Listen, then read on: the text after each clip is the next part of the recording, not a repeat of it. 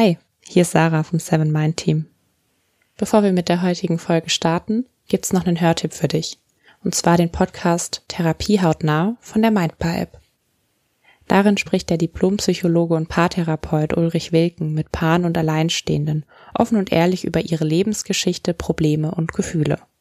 Ulrich war mit seiner Tochter Leonie letztes Jahr im Seven Mind Podcast zu Gast und hat darüber gesprochen, wie wir Beziehungen mit mehr Achtsamkeit führen können. Nun haben die beiden also seit kurzem mit Therapie hautnah einen eigenen Podcast rausgebracht. Und was mir persönlich sehr gut daran gefällt, ist, dass die Gespräche sehr nahbar sind und schnell in die Tiefe gehen. Also hör gerne mal rein. Jeden Montag gibt's eine neue Folge. Wir haben dir den Link zum Podcast Therapie hautnah natürlich in die Show Notes gepackt. Und jetzt viel Spaß mit der heutigen Interviewfolge.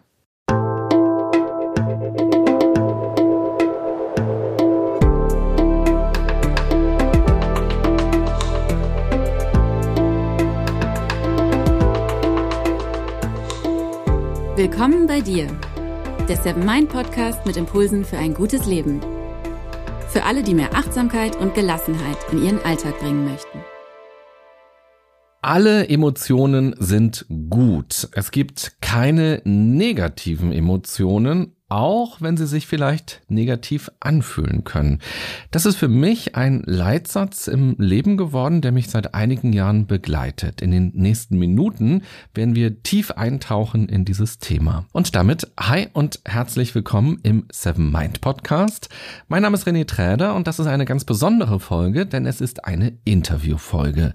Wenn wir über Emotionen sprechen, dann geht es auch um ganz viele andere Themen, die wie Planeten drumherum kreisen heißen. Und so wird es gleich auch um das Thema Heilung gehen, um das innere Kind, um den inneren Schweinehund und die Frage, wie wir eine emotionale Intimität mit uns selbst entwickeln können. Mein heutiger Gast befasst sich schon seit vielen Jahren ganz bewusst mit dem Thema Emotionen. Sie hat mehrere Bücher rund um Emotionen geschrieben. Sie gibt Workshops und arbeitet als Therapeutin. Aber natürlich schon viel länger hat sie einen ganz persönlichen und auch ganz ganz starken Bezug dazu, ausgelöst durch Erfahrungen in ihrer eigenen Kindheit. Auch darüber wollen wir gleich sprechen. Herzlich willkommen, Maria Sanchez. Hallo, lieber René. Ich freue mich sehr, hier zu sein. Hallo. Ich freue mich, dass du da bist. Jetzt hast du die Freude als Emotion schon angesprochen. Das ist natürlich so eine klassische Emotion, wenn man jemanden kennenlernt oder jemanden trifft oder mit jemandem etwas macht. Fast ja schon eine stereotype Emotion, auch eine sozial erwünschte Emotion. Wäre ja blöd, wenn du jetzt sagen würdest, hallo René, ich bin total gelangweilt, dass ich jetzt hier bin oder total sauer, dass ich hier bin. Aber wenn du jetzt noch mal so in dich hineinhorchst, welche anderen Emotionen kannst du denn auch entdecken jetzt in dem Moment? Also in diesem Moment, ähm, ich kann mal ganz kurz noch mal weiter in mich hineinspüren. Ich glaube, dass ich ganz gut in Kontakt mit mir grundsätzlich bin. Aber ich nehme mir gern noch ein Momentchen die Zeit, also ich habe in erster Linie eine Freude auf unser Gespräch und ich merke ein Interessiertsein. Wir hatten ja schon ganz kurz mal Kontakt, du und ich, aber wir kennen uns noch gar nicht so richtig. Und ich denke, das wird ein ganz spannendes Gespräch. Also was ich wahrnehmen kann, ist eine Öffnung nach vorne, ein freudiges Empfinden, ein leichtes Vibrieren in meinem Körper. Und das würde ich mit der Überschrift Freude betiteln, ganz genau.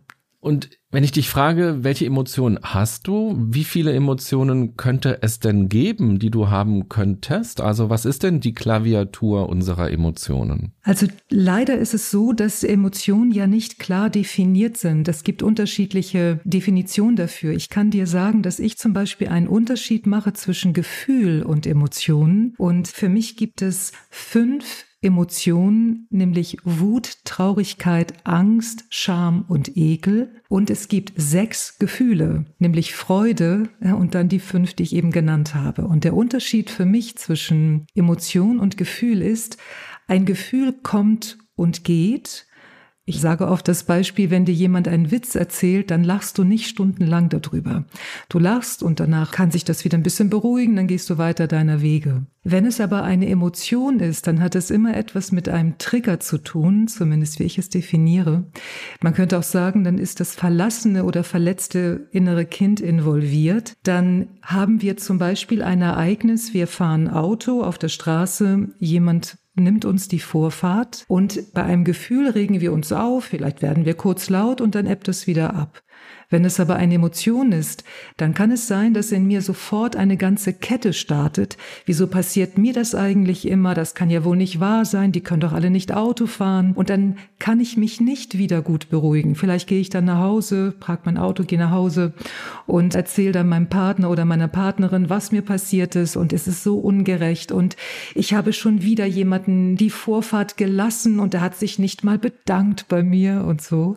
Das heißt, eine Emotion hat immer immer ein, etwas mit einem Trigger zu tun und da gibt es für mich diese fünf in unterschiedlichen Abstufungen. Also wenn ich zum Beispiel eine Wutskala habe, dann wäre ein ganz leichtes Genervtsein eine Eins und die absolute Hassempfindung, Vernichtungswut, Rage wäre zehn. Und so können wir, wenn man sich darauf einlassen möchte, auf diese Art der Definition, kann man, glaube ich, ganz fein und ganz äh, gut mit sich in Kontakt treten und genau schauen, wo genau stehe ich da eigentlich. Oder ist es ein Gefühl oder eine Emotion, auch die Unterscheidung zu treffen? Und zum Beispiel Eifersucht kam bei dir jetzt nicht vor, weder als Emotion noch als Gefühl. Wo würdest du das dann einordnen? Genau, es gibt so bestimmte Begriffe, die wir verwenden, die meiner Erfahrung nach Überschriften sind. Bei Eifersucht zum Beispiel kann es Angst und Wut sein oder Angst, Traurigkeit und Wut. Das bedeutet genau wie bei Verzweiflung, wenn Leute sagen, ich bin verzweifelt, da lohnt es sich wirklich auch zu gucken, bin ich verzweifelt traurig, verzweifelt ängstlich, ist beides zusammen da, denn dann würde es Sinn machen, das erst einmal zu entmischen. Genau wie bei der Eifersucht auch.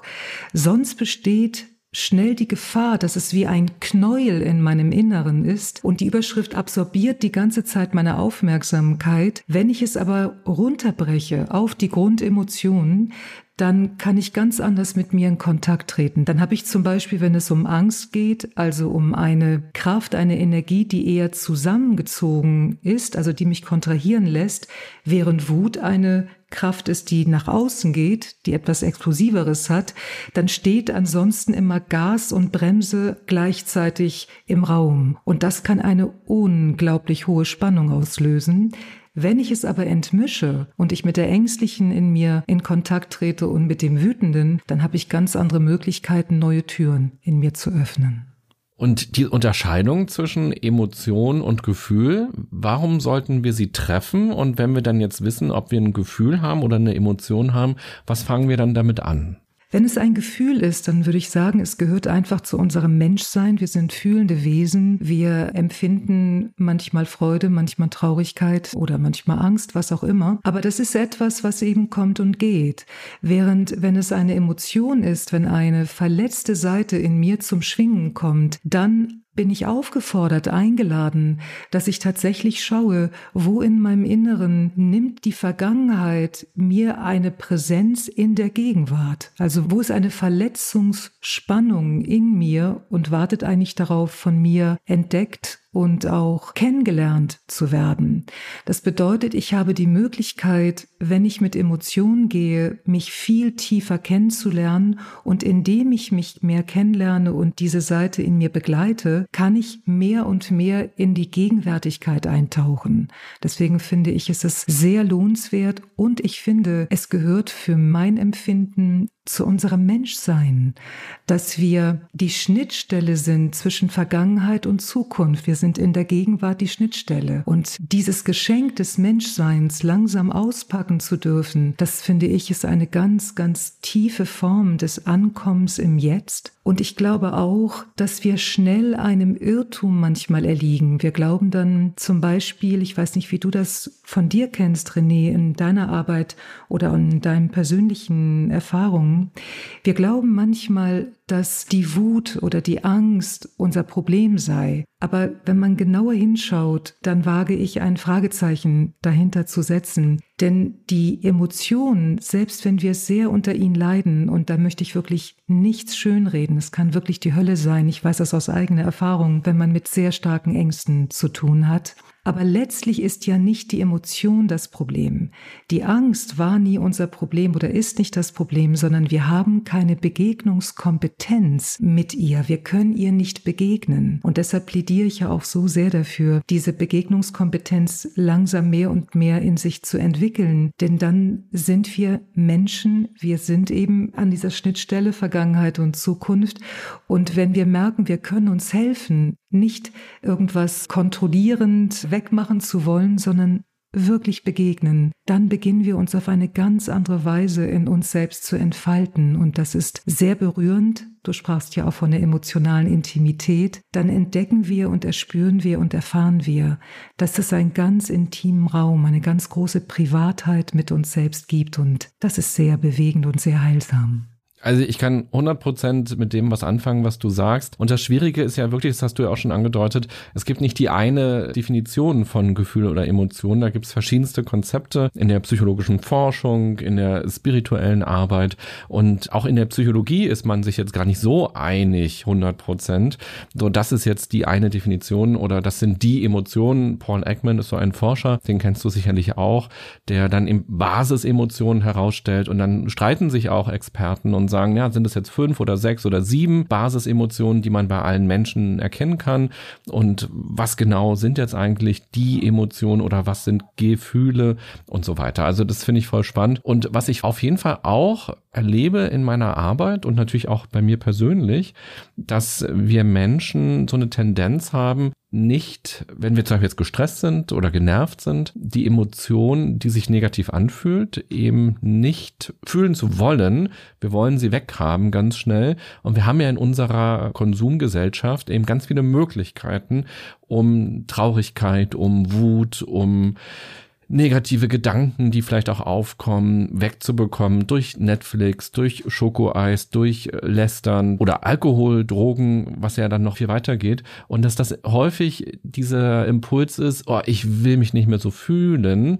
Das Gefühl ist das Problem oder die Emotion, wie man es jetzt auch immer nennen mag. Und jetzt tue ich irgendwas, ich handle, ich nutze die Energie, die mir in dem Moment mein Körper bereitstellt, aber nur, um eben ganz viel eigentlich Unsinniges zu tun, damit ich mich wieder wieder besser fühle. Also eigentlich die Freude immer wieder zu haben, die Leichtigkeit immer wieder zu haben und eben bloß nicht in die Traurigkeit zu gehen. Und das ist ja eben auch in unserer Gesellschaft, wenn wir so kommunizieren, ich hoffe, dir geht's gut, alles Gute noch und dass ja dieses Traurigsein auch nicht gewünscht ist. Oder ich kann vielleicht ganz kurz erzählen, habe ich noch gar nicht erzählt hier im Podcast. Meine Oma ist im letzten Jahr gestorben und sie war im Altersheim in den letzten Monaten so kurz nach Weihnachten ist sie gestorben. Und ich war dann auch bei ihr, zwei Tage vorher. Und da war sie schon nicht mehr die Frau, die ich kannte. Und ich saß so zwei Stunden an ihrem Bett. Und das war natürlich traurig und schockierend und beängstigend, also ganz viele Emotionen, aber ich bin so dankbar, dass ich dieses Erlebnis irgendwie hatte, weil mir das auch ganz viel, ja, Verständnis gegeben hat, dass das jetzt Sterben ist und dass das jetzt Verabschieden ist und sie nochmal so gesehen zu haben und auch sie nochmal zu berühren. Sie hat da noch geatmet und war da noch organisch sozusagen da, aber sie hat mich nicht mehr wahrgenommen und auch die Umgebung nicht mehr und sie ist gestorben in diesen Tagen. Und als sie dann tot war, und das ist auch immer immer wieder dieses Bild, was ich vor Augen habe, wie ich sie da so liegen sehe. Und das ist aber kein negatives Bild, was mich umhaut oder wo ich schockiert bin, sondern so ein Bild von Verbundenheit und Verständnis und auch diesen Lebensabschnitt mit ihr irgendwie erlebt zu haben, klingt zu groß, aber irgendwie dabei gewesen zu sein und auch so einen Abschied zu haben. Und von daher diese Konfrontation mit diesem Moment und mit diesem Gefühl, mit dieser Emotion, wie auch immer, finde ich so bereichernd und so stark, was mir eben auch in meiner Trauerbewältigung und in diesem Verstehen, dass es diesen Menschen jetzt nicht mehr gibt und dass ich jetzt nicht mehr mit ihr Kuchen essen kann und nicht mehr mit ihr reden kann. Aber wie wichtig dieses Fühlen an der Stelle ist, auch wenn es natürlich ein trauriges Fühlen ist. Genau, es gibt ja vielleicht etwas, was man als ein eine Seminarteilnehmerin nannte das mal einen heilsamen Schmerz oder sogar einen schönen Schmerz, einen wohltuenden Schmerz nannte sie es. Wenn wir fühlen, dass Wahrheit Authentizität im Raum ist.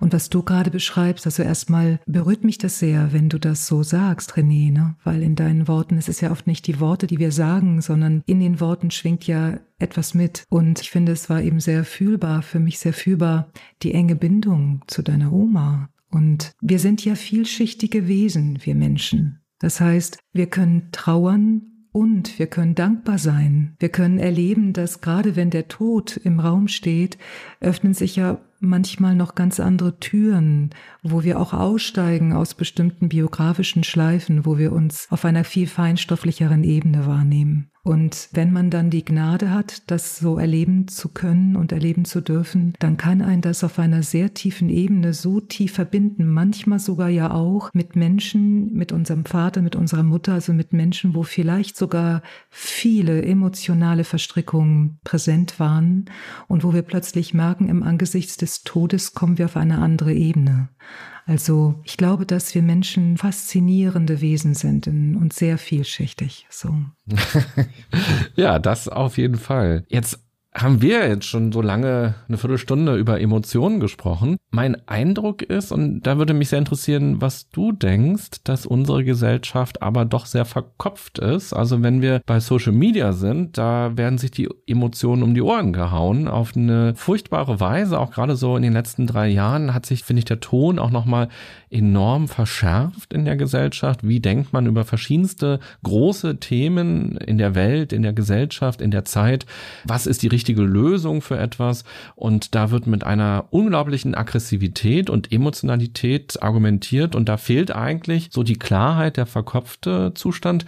Aber wenn man so mit Menschen in Kontakt kommt, habe ich den Eindruck, dass es eigentlich eben oft kein Fühlen gibt und kein Spüren gibt, sondern mehr so eine Rationalität Rationalität und der Kopf ist die ganze Zeit an und gibt Anweisungen und Befehle und Beurteilungen und Bewertungen und rattert und rattert, was eben auch als Belastung ja stark wahrgenommen werden kann. Immer gibt's irgendwas zu denken, aber wann ist eigentlich mal Zeit zum Fühlen? Und selbst wenn dann gefühlt wird, kommt der Kopf wieder und sagt, jetzt stell dich nicht so an, jetzt fühl das nicht oder so. Und das sind ja auch dann häufig die Momente, wo Menschen dann eben zum Thema Achtsamkeit oder zum Thema Resilienz kommen oder in die Therapie oder ins Coaching kommen. Wie nimmst du denn die Welt Welt und unsere Gesellschaft wahr? Also erstmal glaube ich, dass wir, wenn wir einen größeren Bogen vielleicht sogar zunächst spannen, dass wir heute in einer sehr spannenden Zeit leben, weil wir sind ja eingetreten in das eher mentalere Verständnis von uns als Menschen, Descartes, ich denke also bin ich, ne, durch die ganze Aufklärungsbewegung. Und das war ja auch wichtig. Im ganzen Aufwachen, in dem unser Bewusstsein sich langsam mehr und mehr entfalten kann, war das sehr wichtig. Der Preis dafür aber leider war, dass das Pendel so stark in die eine Richtung geschwungen ist, dass wir jetzt gerade erst dabei sind, langsam einen Gegenpol aufzubauen. Jetzt kommt ja mehr und mehr durch die Polyvagaltheorie, also durch die unterschiedlichen Erfahrungen und Strömungen durch Traumatologie, Neurobiologie.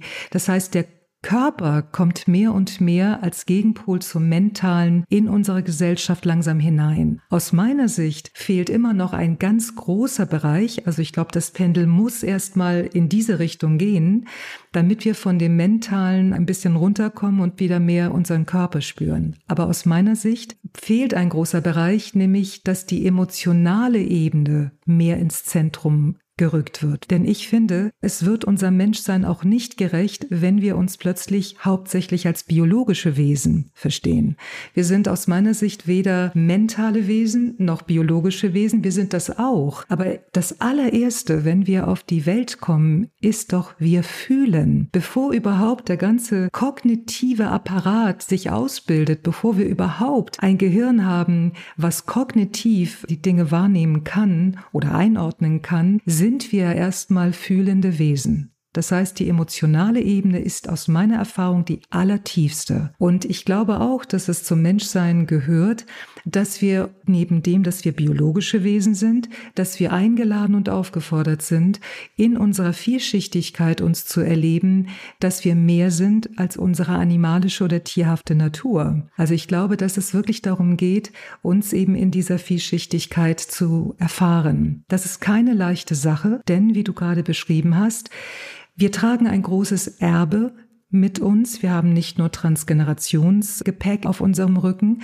sondern wir sind auch wirklich kulturell enorm geprägt, dass Erwachsensein mit einem Vernünftigsein einhergeht und Vernünftigsein heißt ja noch lange nicht, du bist emotional reif. Das bedeutet aus meiner Sicht, man kann die mentale Ebene einmal einsetzen in der Vielschichtigkeit, dann dient es unserem Wachstum oder wir setzen es ein als ein Abwehrmechanismus gegen das Fühlen. Und dann wirken Menschen in unserer Gesellschaft als erwachsen, wenn sie sich gut im Griff haben. Aber genau genommen ist das absolut kindlich. Es ist ein ganz eingeschlanktes Bewusstsein, wenn jemand eben aus dieser Ebene heraus Entscheidungen trifft und nicht im Gespür mit sich ist.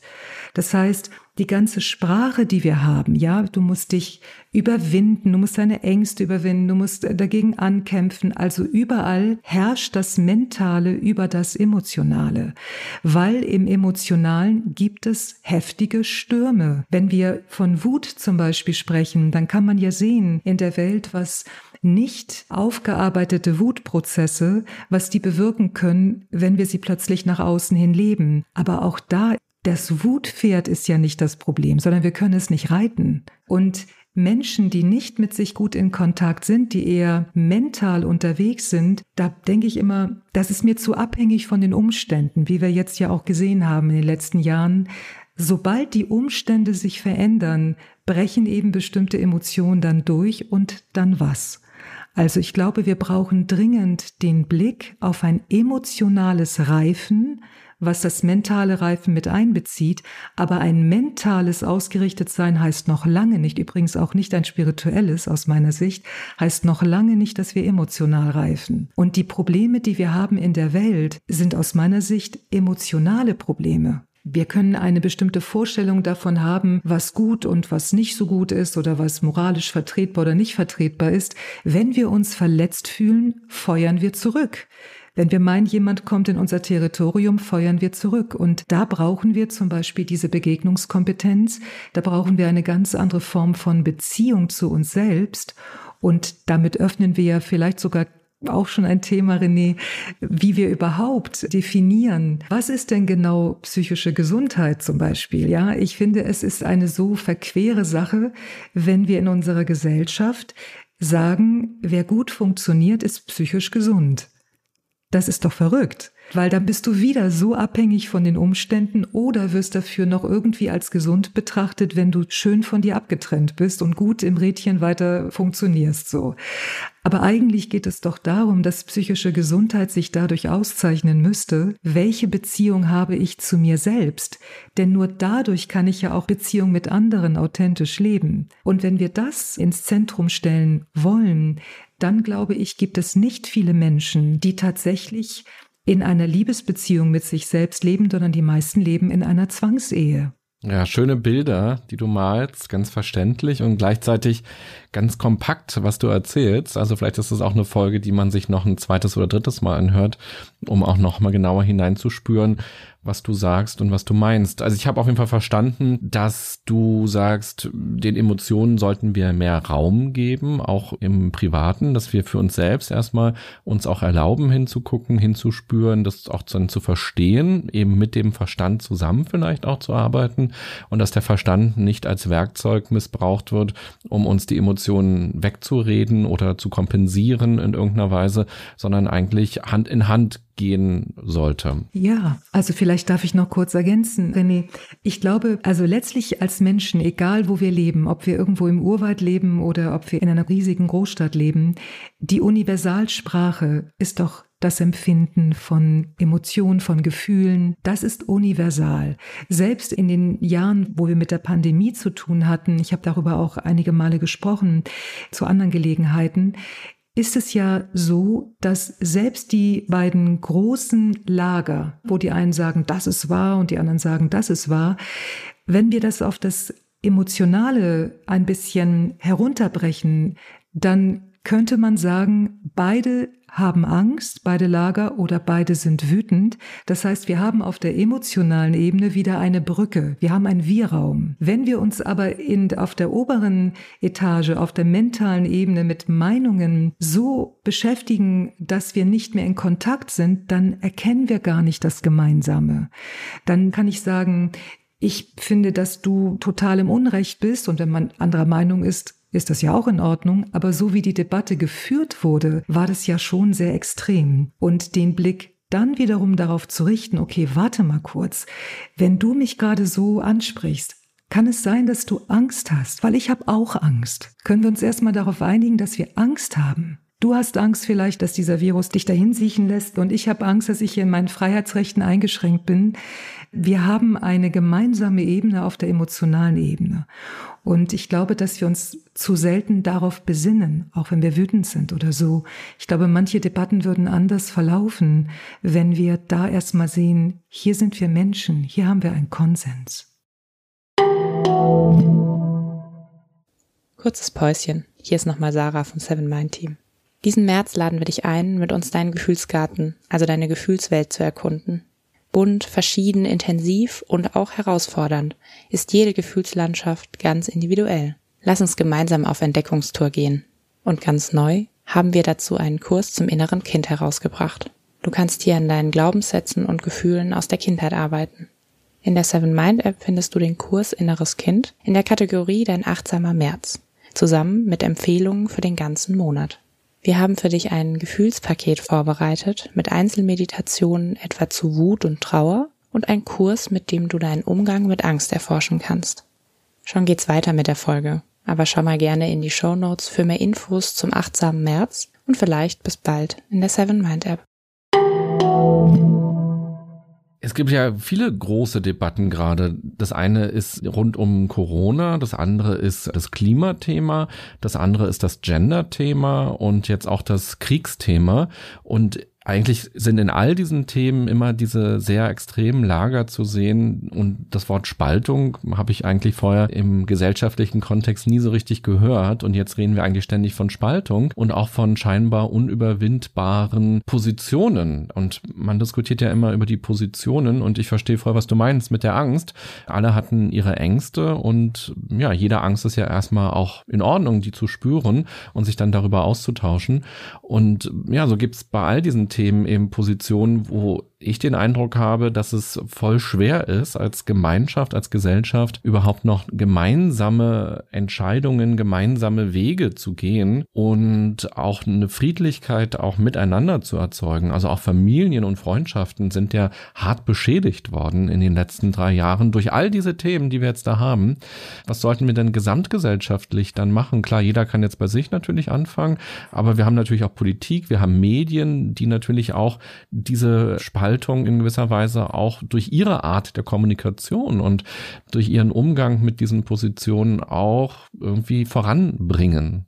Ja, genau. Also erstmal finde ich sehr spannend, ja, was ist eigentlich genau geschehen? Denn ich würde tatsächlich sagen, es ist etwas nach oben gespült worden. Wir haben jetzt auf unserem Bewusstseinsradar etwas erlebt und erfahren es auch nach wie vor, ja, nämlich eine Spaltung, die genau genommen doch die ganze Zeit in uns selbst auch ist. Du hast vorhin das so wunderbar beschrieben, ne, mit dem wir wollen bestimmte Dinge gar nicht fühlen, wir wollen auch bestimmte Dinge vielleicht gar nicht wissen. Wir leben in einer Polarität in uns und werden oftmals hin und her geworfen, auch in uns selber, von den ganzen Triggern, die in uns auftauchen und so weiter. Und jetzt hat sich das Ganze nach außen sichtbar gestaltet. Da ist es ja die ganze Zeit. Und das ist natürlich jetzt eine riesige Herausforderung, weil ich auch nicht glaube, dass es nur darum geht, dass man nach innen geht. Aber ich glaube, dass wir tatsächlich eine psychische und Seelenpflege brauchen, um mit diesen unglaublichen Herausforderungen, denen wir ja ausgesetzt sind im Außen, um uns immer wieder gut zentrieren zu können und um auch das, was im Außen ist, auf eine Weise für uns zu nutzen, dass wir genau spüren können, wo sitze ich in mir in einer Ohnmacht. Das ist ja ganz oft die Macht-Ohnmacht-Dynamik, die wir im Außen erleben, die ja da ist. Es ist eine Macht-Ohnmacht-Dynamik in vielen Punkten da. Die triggert aber ganz häufig bei uns eine biografische Macht-Ohnmacht-Dynamik und die ist vielen, vielen Menschen überhaupt nicht gewahr. Und du arbeitest ja auch als Therapeut. Also ich weiß nicht, wie es dir gegangen ist. In der Zeit, in der das so extrem war, auch mit den Lockdowns und so, war die Not bei Menschen enorm hoch. Und ich habe ein wirklich tiefes Mitgefühl. Wenn man plötzlich nicht mehr die Fluchtwege im Außen zur Verfügung hat, dann sitzt man innerlich manchmal in einem brennenden Haus und dann weiß man einfach nicht wohin. Das ist eine Wahnsinnssache gewesen. Ich glaube also, wir sind aufgefordert, zum einen als Gesellschaft wir-Räume zu gestalten, ganz konkret. Wir brauchen Möglichkeiten des Dialoges, wir brauchen Möglichkeiten der Begegnung im Außen, gerade auch mit Menschen, die vielleicht nicht unserer Meinung sind, aber auch, um uns immer wieder auch gut zentrieren zu können, auch mit Menschen, wo wir nicht das Empfinden haben, wir sind ein Alien, sondern wo wir spüren, hier ist eine Zugehörigkeit da. Und wir brauchen ganz dringend auch die Verabredung mit uns selbst, weil sonst wird schnell auch die Gemeinschaft zu einem Suchtmittel. Ja, also ich glaube, wir sind eine Insel und wir sind keine Insel. Wir sind dieses vielschichtige Wesen. Wir sind soziale Wesen und es geht um eine ganz tiefe, da finde ich, kommen wir auch in spirituelle Bereiche hinein. Es geht um eine ganz tiefe Begegnung mit dem, was zu uns gehört und was über das Persönliche hinausgeht. Also ich glaube, wir sind in einer spannenden Zeit hier gerade unterwegs, aber es ruckelt enorm. Wir sind auch von großen, großen Problemen hier bedroht, wenn ich an Klima denke. Und wir brauchen noch mehr denn je eine gute Zentrierung in uns selbst und ein Miteinander im Außen. Ja, spannend. Das wäre schon fast auch eine ganz eigene Folge, sich über solche Gedanken auszutauschen. Und ja, vielleicht im Grunde genommen auch Gesellschaftsberatung, Politikberatung, Medienberatung, was tut der Gemeinschaft denn wirklich gut und was entzweit die Gemeinschaft. Und mein Eindruck ist oft, dass wir jetzt so groß sind. Wir sind so viele Menschen einfach und jeder hat so eine ganz eigene Historie natürlich. Das hast du ja gerade angesprochen auch. Und jeder hat eine ganz eigene Informationsrichtung oder Meinung, Haltung, Werte. Und dass das schon gar nicht mehr so richtig steuerbar ist und dass so viele Leute auf der Strecke bleiben mit verschiedensten Entscheidungen und dass dann eben diese Wut diese Hoffnungslosigkeit oder Hilflosigkeit oder Ohnmacht, hast du es genannt, einsetzt und dass dieses Ohnmachtgefühl natürlich auch ganz viel Power plötzlich im Körper freisetzen kann und dann natürlich auch wieder in einer Form von Aggressivität oder in Lautstärke eben sich auch wieder zeigt an der Stelle. Und das gut auszuhandeln, wow, das finde ich so krass, eben auch weil es so viele Themen sind, wo es ja nicht einfach ein ganz klares so ist das ist, sondern wo man ja drüber sprechen muss, wo man Informationen zusammenführen muss. Und manchmal habe ich so schwarzmalerisch vor Augen, dass ich denke, ja, okay, das ist jetzt bald das Ende der Gesellschaft, weil die Menschen sich einfach gegenseitig so kaputt machen und so, so hart und so ungerecht zueinander sind und auch nicht mehr über Sachen über Sachlagen auch nicht mehr sprechen können, weil die Emotionen so drüber liegen und so sehr in den Vordergrund geraten, was dann ja häufig auch mit einer kompletten Ablehnung einer ganzen Person zu tun hat. Und wenn die Person emotional abgelehnt ist, dann kann das beste Argument ja auch nicht mehr verfangen und dann kann man eben doch nicht mehr gemeinsam eine gute Lösung entwickeln. Also ich finde, das ist eine wahnsinnige Herausforderung unserer Zeit. Und ich war vor ein paar Tagen im Kino, habe alte Filme mir angeguckt aus Zeiten, Zeiten, wo es noch kein Handy gab.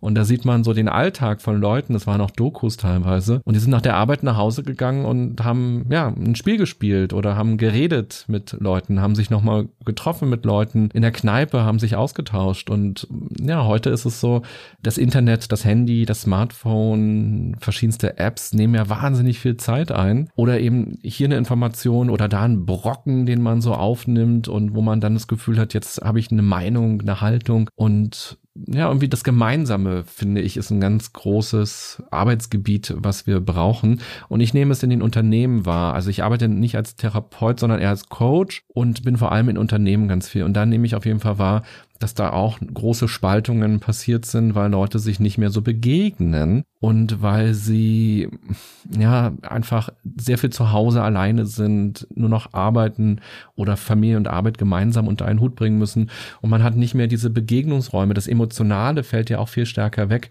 wenn man sich eben nicht gegenüber sitzt, wenn man nicht gemeinsam zur Kantine geht, gemeinsam zur S-Bahn geht und das Streitigkeiten, Konflikte viel größer geworden sind und auch Unzufriedenheiten viel größer geworden sind und dass aber auch viele Leute diese Unzufriedenheiten im Homeoffice so ein bisschen aushalten und sagen, ich will gar nicht mehr so oft ins Unternehmen gehen, wenn ich jetzt jeden Tag hin müsste, dann würde ich kündigen. Und ich halte es jetzt nur noch aus für zwei Tage und ziehe mich zurück und versuche mein Leben, mein Arbeiten so zu wursteln, dass ich es gerade noch so hinbekomme. Und auch das finde ich eine ganz gefährliche Entwicklung, die wir jetzt dann haben. Absolut. Also der Kreis wird ja viel zu eng. Also ich kann mir vorstellen, weißt du, was ich höre von vielen meiner Klientinnen und Klienten, wenn sie in ihren Unternehmen sind, es gibt ja zum Glück langsam auch dort eine Änderung, ja. Also es gibt ja ganz langsam auch eine andere Form der Unternehmensführung. Das begrüße ich zutiefst. Aber es ist eben auch leider noch so, dass in ganz vielen Unternehmen es eben nicht Räume gibt, wo zum Beispiel auch auf das Team geschaut wird, ob das Team tatsächlich gut miteinander kann oder nicht miteinander kann, wo mehr auf Leistung geschaut wird, leider ist das ja nun mal noch so, oder wo, was ich auch immer wieder höre von meinen Klientinnen und Klienten, wo der Chef oder die Chefin den Rang nicht wirklich einnimmt und daraufhin kommt es völlig zu Chaos, ja? Das ist eine so komplexe Geschichte und ich glaube, es ist wichtig, dass Menschen, die in Positionen sind, dass sie sich ihrer Verantwortung natürlich wirklich gewahr sind, ihres Ranges auch gewahr sind und wir sind wirklich aufgefordert, weil sonst wird der Kreis so eng, das Leben wird viel zu fad und dann müssen wir immer mehr ins Flüchten gehen und noch mehr Serie schauen und noch mehr Spielfilme sehen. Und der Kontakt zu uns bricht immer mehr ab. Es gibt diese Intimität mit uns selbst dann einfach nicht mehr. Und das ist natürlich ein Leben, wo die Verführung immer größer wird, dann zu flüchten. Und ich glaube, wir haben aufgrund dessen, was ich zum Beispiel ein biografisches Schutzprogramm nenne, also dass wir sehr, sehr früh einsteigen mussten, was ich auch als unbewusstes Meisterwerk bezeichne, einsteigen mussten in eine Spaltung von gut und nicht gut, erwünschte und nicht erwünschte Empfindung, dass wir aber natürlich, wenn wir auf dieser Straße unterwegs sind, auch das, was du vorhin gesagt hast, ne, wir wollen die negativen Dinge lieber nicht so fühlen in uns, dann werden wir natürlich unglaublich verführbar. Und das bedeutet auch, dass wir vielleicht gar nicht in Konflikte gehen können. Also viele Menschen streben ja nach Harmonie und haben Riesenprobleme, selbst eine Disharmonie herzustellen. Das ist ja eine wichtige, sehr wichtige Sache, dass wir Menschen in der Lage sind, eine Disharmonie herstellen zu können, weil wir zum Beispiel unsere Position vertreten, wissend, wir wollen natürlich mit dem Gegenüber hoffentlich in einem Wir-Raum zusammen eine Lösung finden. Aber wenn wir so gepolt sind, dass wir mit der Wutenergie in uns nicht gut umgehen können, wenn sie uns entweder geschieht oder wir weichen ihr möglichst ganz stark aus, dann bin ich zu doll verführbar, auch von Harmonie. Und dann sage ich vielleicht viel zu oft Ja in bestimmten Kontexten und ärgere mich und gehe nach Hause und denke, keiner versteht mich. Also es ist so wichtig, dass wir auch da aus meiner Sicht die biografischen Verwundungen wirklich anschauen, weil wenn ich nicht in der Lage bin, für meine Position einzustehen, wenn eine Angst mich an der Stelle Stelle regiert, was ja sehr verständlich ist, also ich kann es wirklich verstehen, ne? dann bedeutet das aber im Umkehrschluss, eine biografische Person hat Macht im Heute über mich.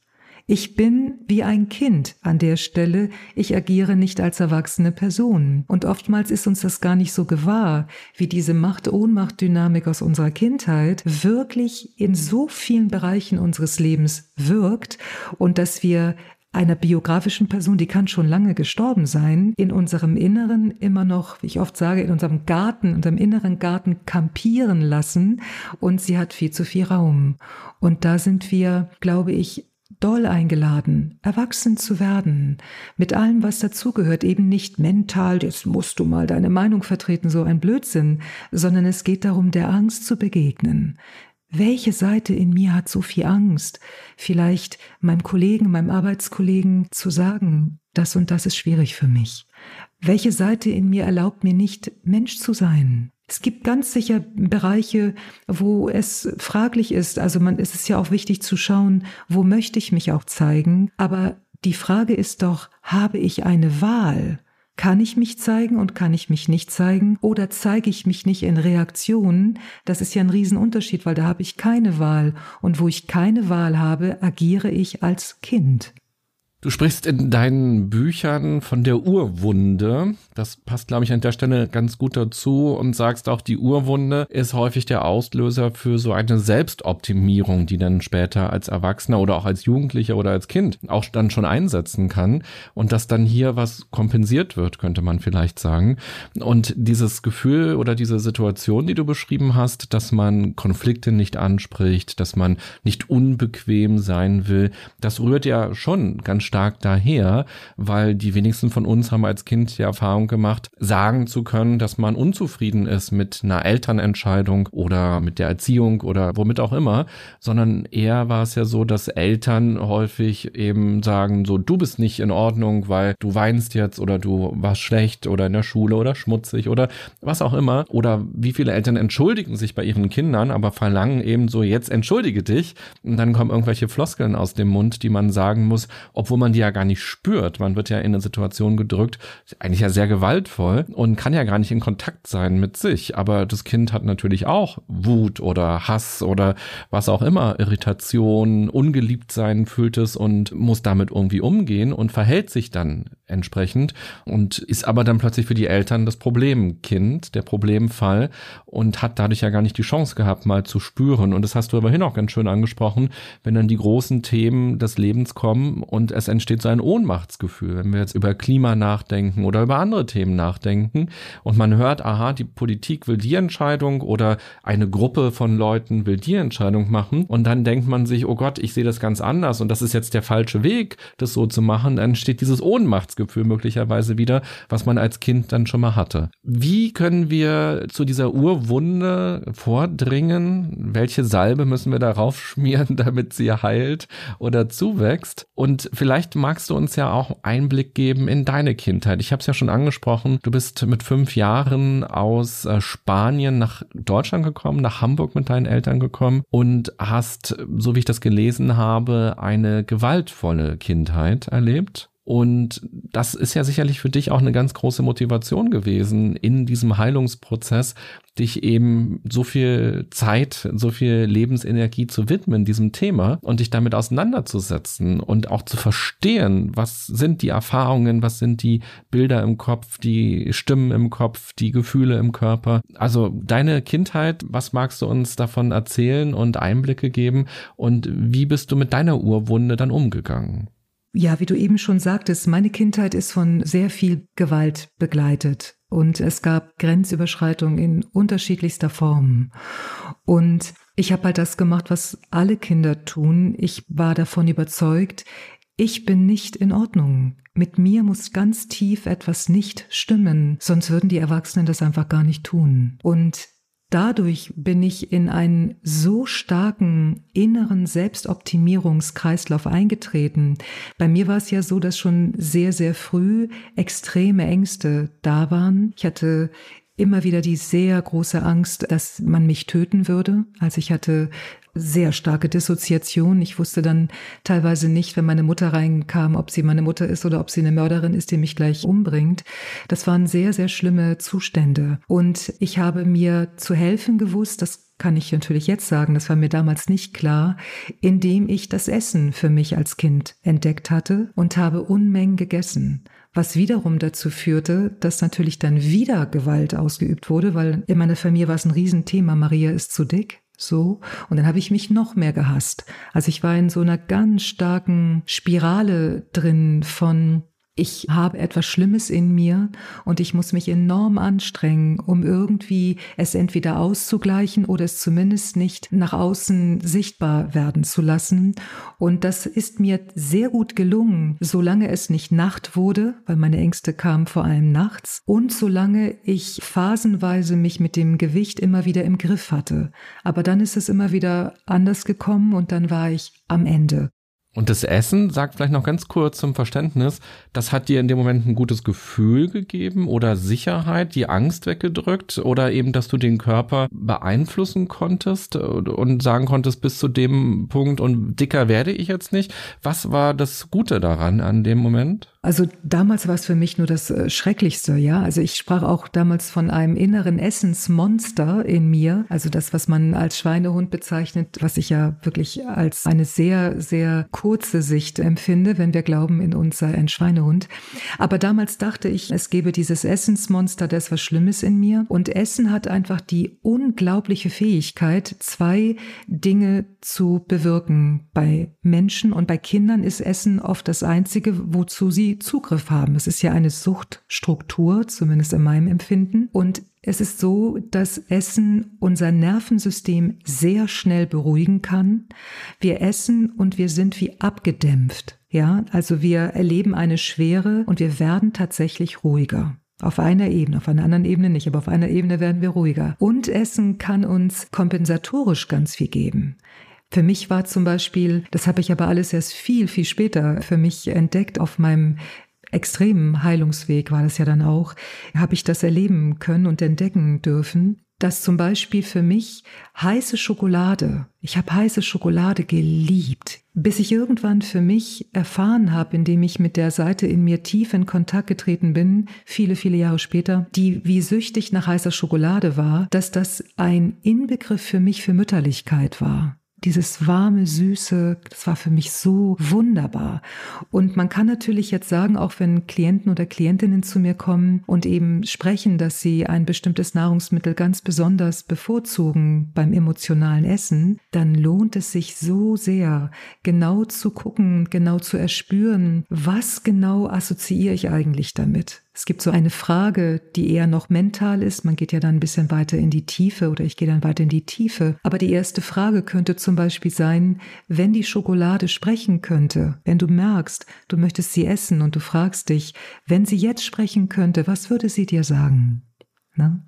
Und dann bekommen wir eben oft mit, es sind sehr fürsorgliche, sehr fürsorgliche Sätze. Das ist nicht immer so. Also auch das Essproblem ist sehr vielschichtig. Es gibt auch Autoaggression, die man über Essen sich zuführen kann. Auch da lohnt es sich genau hinzuschauen, wie viele Ich-Seiten sind da eigentlich involviert.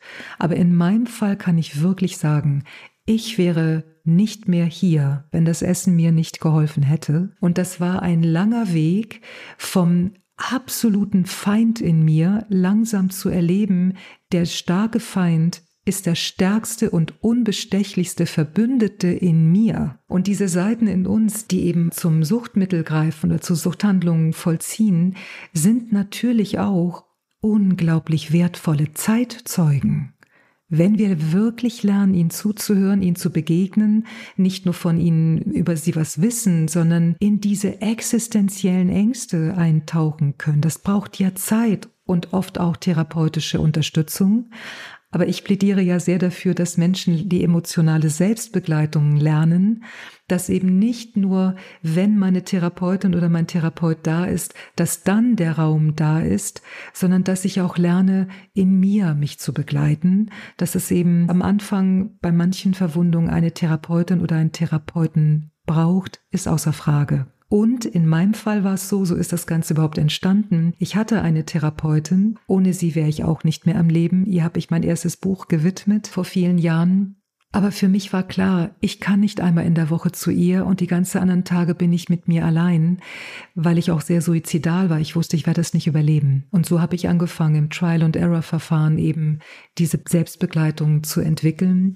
Und dabei sind mir eben Dinge aufgefallen, Am Anfang nicht. Am Anfang wollte ich, dass die Depression verschwindet, dass mein Übergewicht verschwindet, dass meine Ängste endlich verschwinden. Ich habe mich nur um mich gekümmert, damit ich am Ende anders bin. Und ich glaube, das geht sehr vielen Menschen so. Aber im Laufe der Zeit, weil es auch gar nicht anders möglich war, es gab keine Chance, war eben klar, so geht es nicht. Also habe ich mich gefragt, irgendwann, das sind ja manchmal so Gedankenblitze, die dann da sind, ja, habe ich mich gefragt, wer in mir kann es eigentlich gar nicht aushalten? Wer in mir hält die Angst eigentlich gar nicht aus? Wenn die Angst eine Seite von mir ist, wieso komme ich drauf, dass wenn ich sage, ich halte meine Angst nicht aus, dass das nicht auch eine Seite sein könnte? Und dann begann wirklich ein langsames Aufwachen, ja, dass ich gemerkt habe, wow, da bin ich ja in ganz anderen Bereichen drin. Denn zum Beispiel, René, wir gehen ja wie selbstverständlich davon aus, dass wenn wir Achtsamkeitsübungen machen oder wenn wir uns erfühlen, dass der innere Beobachter oder die innere Beobachterin neutral sei. Das ist doch fast nie der Fall. Also wenn ich jetzt einen Bereich von mir erkunde, wenn ich meine Hände erspüre und ich habe kein Thema mit meinen Händen, dann ist das sicherlich richtig. Dann habe ich eine unparteiische Wahrnehmung meiner Hände. Aber in dem Moment, wo ich auf meine Ängste blicke oder sie spüre, wo ich in Begegnung mit meiner Wut gehe, da bin ich nicht mehr neutral. Und da glaube ich, haben wir einen blinden Fleck. Wir haben aus meiner Sicht mehrere blinde Flecken, das sage ich mit ganz viel Respekt, aber da gibt es wie einen blinden Fleck, dass wir die Seite in uns, die wahrnimmt, überhaupt nicht in Frage stellen. Also wir zoomen nicht weiter raus und nehmen erstmal wahr, wer eigentlich wahrnimmt. Und wenn wir das nicht tun, dann können wir 50 Jahre innere Kindarbeit machen mit den liebevollsten Absichten. Letztlich machen wir es dann, damit unser ängstliches Kind am Ende doch wieder fröhlicher ist. Und damit wiederholen wir die Gewalt unserer Kindheit, wo es immer auf einer bewussten oder unbewussten Ebene hieß, sei anders. Und wir machen das dann mit uns selbst und bekommen es gar nicht mit. Deswegen lohnt es sich so sehr, in eine innere Erkundungsreise zu gehen und uns eben als faszinierende Wesen langsam kennenzulernen, was da eigentlich los ist. Du nennst es, glaube ich, auch Daseins- oder Duldungsrecht des inneren Kindes. Das finde ich auch nochmal spannend. Also ich glaube, eines der berühmtesten Bücher, die so im Buchladen liegen, ist ja das von Stefanie Stahl mit dem inneren Kind.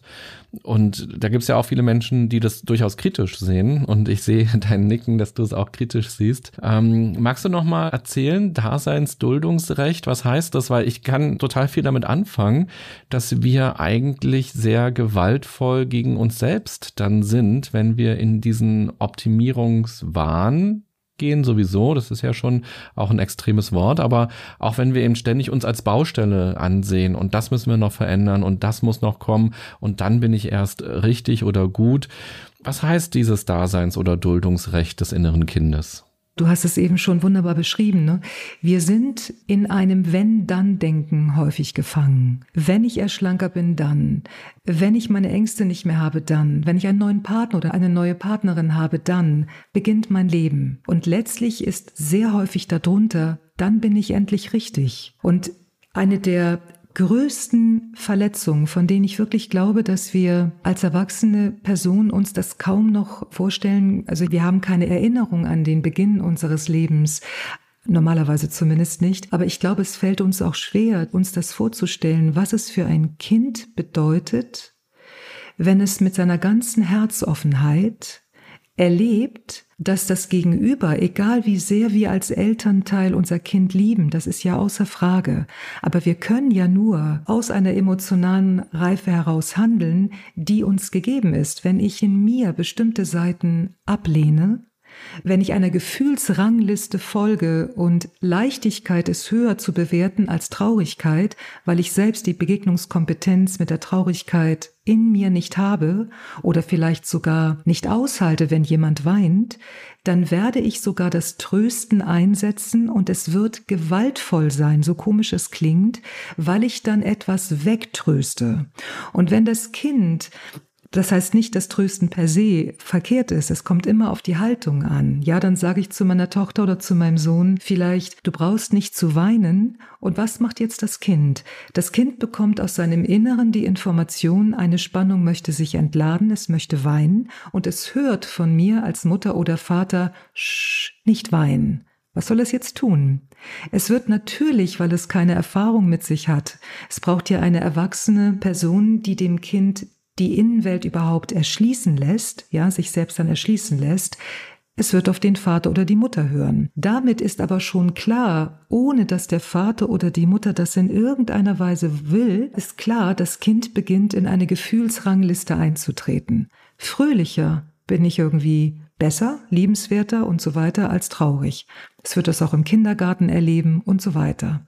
Und dieser tiefe Schmerz, dass wir in unserer emotionalen Vielfalt nicht willkommen geheißen werden konnten, dass wir keinen Landeplatz bekommen, das ist aus meiner Sicht so eine riesige Katastrophe, weil es ja bedeutet, die Eltern sind für uns wie Gott, sie sind die Welt, sie sind das Leben. Wie wollen wir denn in einer Welt leben, die uns so wie wir sind in unserem ganzen Spektrum nicht will? Wir können es nicht, wir müssen in eine Spaltung gehen. Das heißt, in dem Moment treten wir ein in eine Optimierung, dass wir dieser Gefühlsrangliste folgen. Und dann haben unsere unerwünschten Seiten ein Duldungsrecht, ich erlaube dir natürlich da zu sein, liebes rebellische, neinsagende Kind in mir. Ich beschäftige mich auch mit dir und all das, aber am Ende musst du so sein, wie ich dich haben möchte, denn fröhlich ist es schon besser als traurig.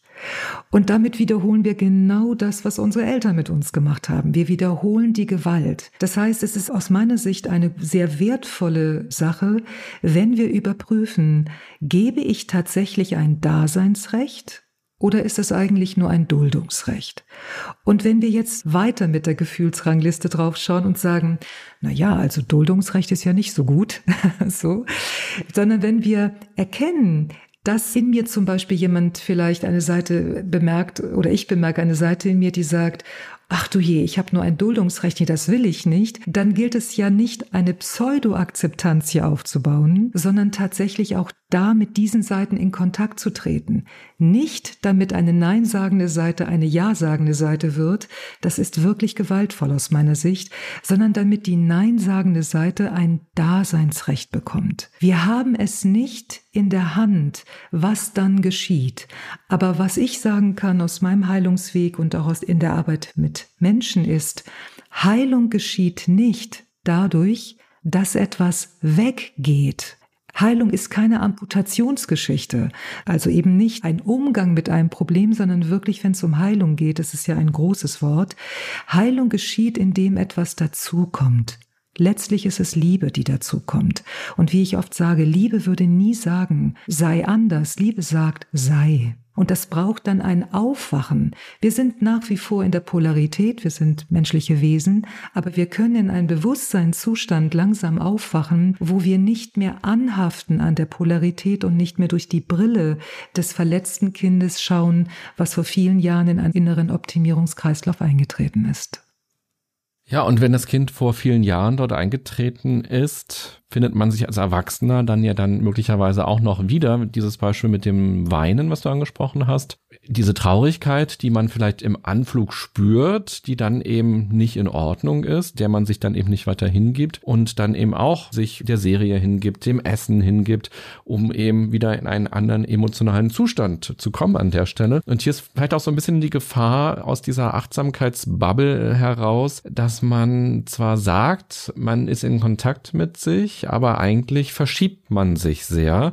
Das ist, glaube ich, auch ja, wenn ich deine Bücher richtig lese, auch ein Kritikpunkt von dir, dass eben das, was unter Achtsamkeit häufig subsumiert wird, auch was sehr Oberflächliches am Ende ist und eigentlich was sehr Gewaltvolles gegen sich selbst. Und meine Erfahrung ist, dass Menschen ja häufig eben aus diesem Gefühl des Mangels heraus oder des Bewusstwerdens, dass Liebe gefehlt hat oder aus des Bewusstwerdens, dass jetzt ganz viel Stress da ist, dass man in einen ungesunden Zustand Zustand gekommen ist oder auch aus einer Trauer, aus einer Trennung heraus, aus einem existenziellen Wandel im Leben, sich diesem Thema widmen, was ja auch großartig ist, um eben die Emotionen, die anklopfen, die Themen, die anklopfen, eben auch irgendwie zu bedienen, zu bearbeiten und sich vielleicht auch zum ersten Mal im Leben zu öffnen dafür, weil man das ja noch nie gelernt hat. Aber dann ist eben die große Gefahr, dass es kein richtiges Öffnen wird und kein richtiges Bearbeiten wird, sondern dass man so drei Tipps aus irgendeinem Blogartikel liest sitzt und der sagt dann, leg dir einen kühlen Eiswürfel auf den Kopf und spür die Kälte und denk nicht mehr an deine Probleme. Und dann war es das. Und dann war das eben nicht achtsam eigentlich, sondern es ist dann dieses, es ist nicht in Ordnung, traurig zu sein. Es ist nicht in Ordnung, auch fünf Tage am Stück traurig zu sein. Und jetzt musst du doch mal wieder gut drauf sein. Oder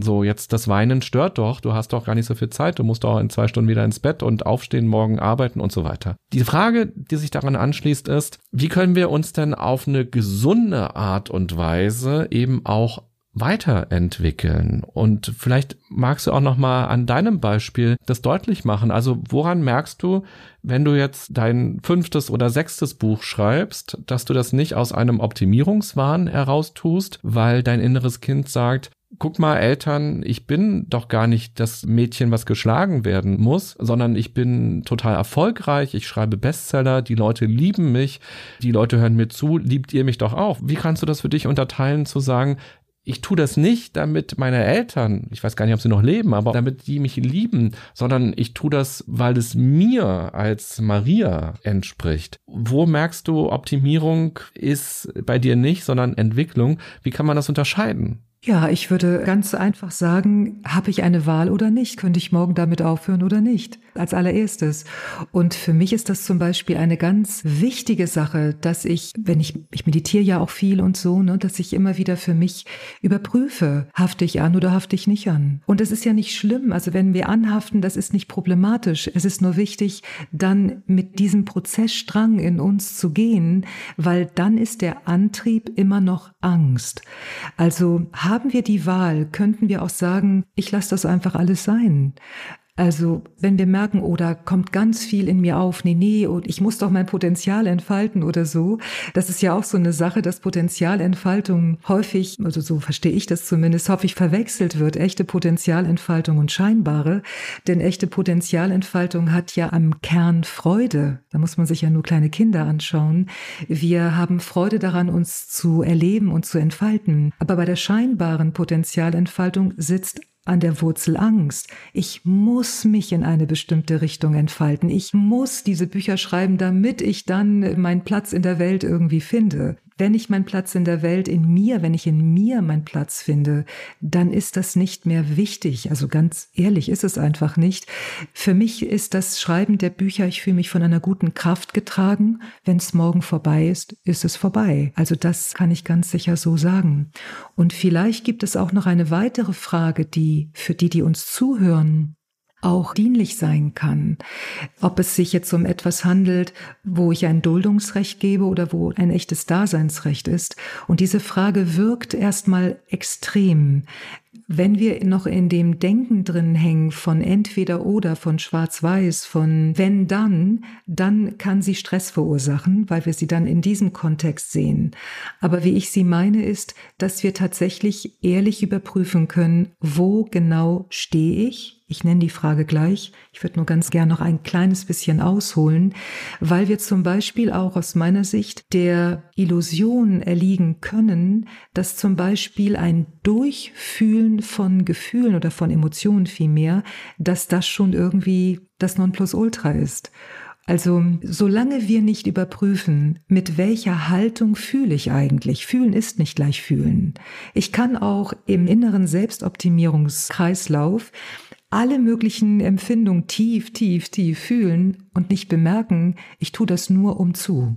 Also dann bin ich immer noch in dem Ganzen gefangen. Macht nichts, es ist nur wichtig, dass wir rauszoomen können und mitbekommen können, oh warte mal ganz kurz, das ist ja gar nicht eine unparteiische Seite in mir. Und wenn es nicht darum geht, unparteiisch ist besser als parteiisch, also nicht mit dem, sondern, oh, ich bin nicht parteiisch. Was ist die Wurzel des Verwundungsstranges, dass ich parteiisch bin? Dann kann ich die Dualität, die Polarität immer mehr für mich nutzen, für mein Erwachen, für mein Aufwachen. Und die Frage, die man sich stellen kann, wenn man möchte, die ich für mich irgendwann entwickelt habe und die mir enorm geholfen hat auf meinem Weg, ist, wenn ich mich einer schwierigen Ich-Seite annähere, wenn ich zum Beispiel der ängstlichen in mir in Kontakt komme, dann habe ich mich irgendwann gefragt, wenn sie ein Daseinsrecht hat, dann dürfte sie auf ewig da sein. Wenn ich mir also die Frage stelle, darf die Angst auf ewig da sein? Und ich merke in mir ein, auf keinen Fall, dann nochmal, es ist nicht problematisch, das ist alles in Ordnung, dann hat sie aber ein Duldungsrecht und kein Daseinsrecht. Und jetzt ist das Problem, wenn ich im Wenn-Dann-Denken verhaftet bin, dann ziehen Menschen oft den Umkehrschluss, dann glauben sie, solange die Angst da ist, bin ich ja gar nicht frei. Aber das ist nur in der Denk- und Fühlweise des inneren Verwundungsmechanismus ist der Fall. Wenn wir uns erlauben, ganz parteiisch zu sein, wenn wir uns erlauben zu sagen, ich will die Depression nicht haben, ich will, dass sie verschwindet, am besten schon gestern, dann kann ich diese Ich-Seite genauso begleiten wie die depressive Seite. Und dann wache ich in ein anderes Bewusstsein auf. Sonst ist das auf einer Ebene immer nur eine Reinszenierung einer biografischen Gewalt und ich reife vielleicht mental, aber nicht emotional an der tiefsten Stelle. Okay, das war sehr komplex, deshalb möchte ich gerne vielleicht kurz für dein Buch werben, weil da kann man das nochmal schön, finde ich, nachlesen. Und du hast auch viele Übungen in dem Buch drin und die kann man mitmachen direkt. Und das würde ich auch immer empfehlen, Übungen mitzumachen und nicht die kognitiv durchzudringen und zu sagen, ah, ich habe verstanden, was daraus kommt, sondern wirklich sich die Zeit zu nehmen und es zu machen. Dein Buch heißt Die revolutionäre Kraft des Fühlens, ist im Gräfe und Unser Verlag erschienen. Und ja, kann man sich ganz wunderbar durchlesen sind knapp 200 Seiten und ja, vor allem sich die Zeit nehmen zum Reflektieren, zum Durchleben und dann nochmal gucken, das finde ich immer ganz spannend, mal ein Kapitel lesen und dann nochmal eine Woche das liegen lassen und wieder ins echte Leben zurückgehen und mal gucken, was man dann spürt oder wie man mit diesen Dingen, die man so spürt, umgehen kann. Also jeder, der Lust hat, daran tiefer zu arbeiten, mag sich bitte dieses tolle Buch holen. Was mich interessiert, wenn wir noch so auf die letzte halbe Stunde jetzt schauen, die wir noch miteinander haben, in diesen Heilungsprozess zu gehen. Weil das ist ja dann das Ziel von vielen Menschen, so wie du es ja auch selber erlebt hast. Eine Kindheit, die hochtraumatisch ja war, wo traumatische Erlebnisse passieren, wo eben eine Abspaltung passiert, wie du es beschrieben hast, wo Schmerzen körperlich, psychisch entstehen und wo man auch nicht die Möglichkeit hatte, sich selbst liebevoll zu begegnen und auch Verhaltensweisen entwickelt, die psychisch und körperlich schädlich sind. Wir sitzen uns jetzt nicht in einem Raum gegenüber, sondern wir sitzen uns ja über Zoom gegenüber. Und ich habe das Gefühl, als du vorhin erzählt hast von deiner Kindheit, dass es auch ein emotionales Erzählen war. Und das fand ich beeindruckend, weil du darüber ja schreibst und darüber auch schon viel geredet hast und natürlich auch viel Arbeit gemacht hast und du redest trotzdem oder vielleicht auch genau deshalb emotional darüber und es ist nicht so ein abstraktes Reden, als ob du über jemand anderen sprechen würdest. Das fiel mir wohin noch in besonderer Weise auf, dass du irgendwie auch emotional berührt bist und es ist ja auch schon sehr lange her. Also ich fühle mich tatsächlich nicht mehr mit meiner Vergangenheit verstrickt. Das glaube ich sagen zu dürfen. Ne? Das tue ich nicht. Aber ich bin berührt davon, wenn ich davon spreche, welche Gewalt geschehen ist, dann ist es ein tiefes Mitgefühl für mich selbst an dieser Stelle. Und es ist eben nicht etwas, wo ich das Empfinden habe, die Räume gehen zu. Es ist nicht ein Mitleiden, sondern ein Mitfühlen.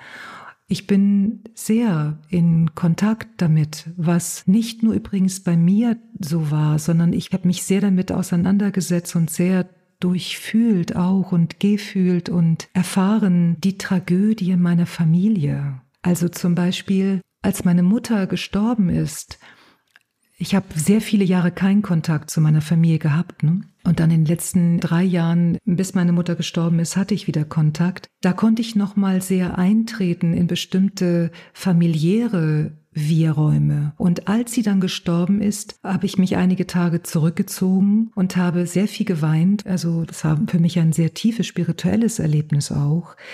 Ich habe sehr gefühlt, ich weine gar nicht nur um sie, ich weine für sie. Ich weine ihre Tränen. Meine Mutter war sehr, sehr verstrickt und das ging ihr nicht gut. Und das Gefühl, das Empfinden für das große Ganze, was an Tragödie geschehen ist, wenn ich von meiner Familie erzähle, das berührt mein Herz.